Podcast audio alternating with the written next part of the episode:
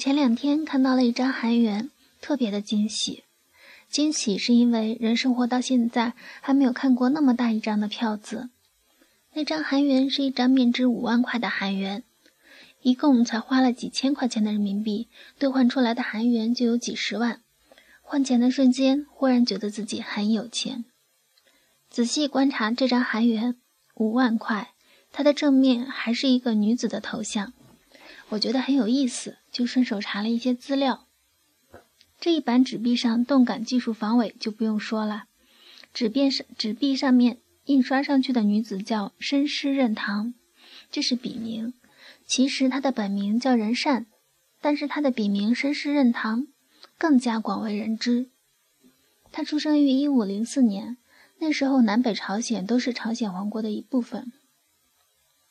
他是韩国历史上著名的作家、书法家和画家。正面上有一片葡萄叶，正是这女子的著名作品《墨葡萄图》，申师任堂的著名作品，现为建松美术馆收藏。葡萄叶的下面，也就是图画的次主题，是虫草图。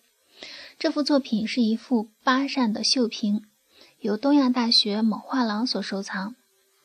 纸币正面的茄子即为该副作品中第七扇屏风上的刺绣作品主题。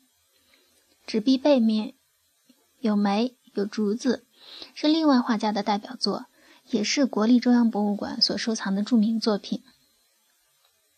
看到这么一张大额的钱，有两个感慨：第一个是担心人民币会不会有一天这么不值钱；第二个感慨在想。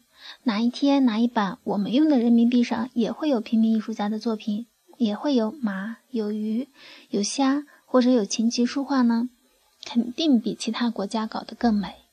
文章来自微信不一春秋，感谢倾听，下次再会。